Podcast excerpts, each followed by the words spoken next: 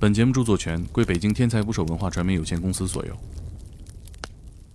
你们那儿甚至有一个专门卖尸体的一个 尸体黑市，你就感觉那尸体就跟超市里那种冰鲜冰鲜的冻鱼一样，就在那个在跟冰块儿跟水一样，在池子里飘来飘去。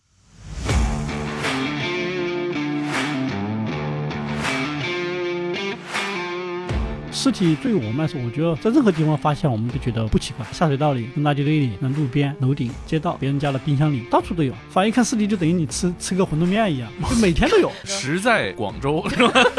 怎么算技术好？什么技术？同样的现场，你能看出的东西就是比别人多，嗯比别人准。路边一个车着火了，烧了，有人烧死了，他原本就不是个活人。不，这有点恐怖。这个死人开车吗？这不是？对啊，他死了之后，然后出现在几百公里之外。对啊，看到的不一定是真相，没有真正的鬼，都是人在捣鬼。最早被发现的时候，就说是死在自己住的出租屋里，嗯就是说所有的只要是女性被害，会首先怀疑她的配偶、伴侣，不是所有可恨之人都有可怜之处，有的人就是单纯的可恨，单纯的坏。现在这个社会上都什么人在杀什么人？觉得最多的真的就是情侣间是最多的，情侣间是最多的情侣间就夫妻情侣反社会的人，啊哎，真的变多了。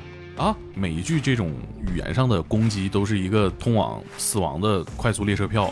对，真的是一念天堂，一念地狱。就是你没有坠入深渊之后，之前你就是个人，你只有掉入深渊之后，你才是恶魔。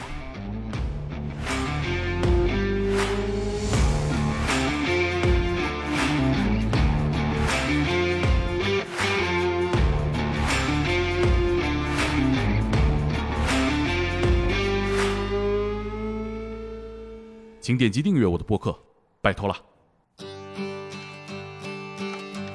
Come gather round, people, wherever you roam, and admit that the waters around you have grown, and accept it that soon you'll be drenched to the bone. If your time to you is worth saving, Then you better start swimming or you'll sink like a stone, or the times they are a changing.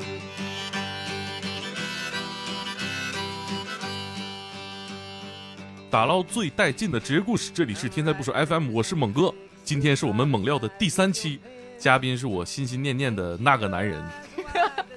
两年前我第一次见到他，说过几天见，疫情了，于此一别。两年了，终于再见面了。今天嘉宾是天才捕手计划的签约作者，我的骨头会唠嗑系列作者之一的法医廖小刀。谢谢谢谢，也是上次见猛哥已经是真的是两年多。搜索“天才捕手 FM” 公众号，后台回复“小刀”收听完整内容。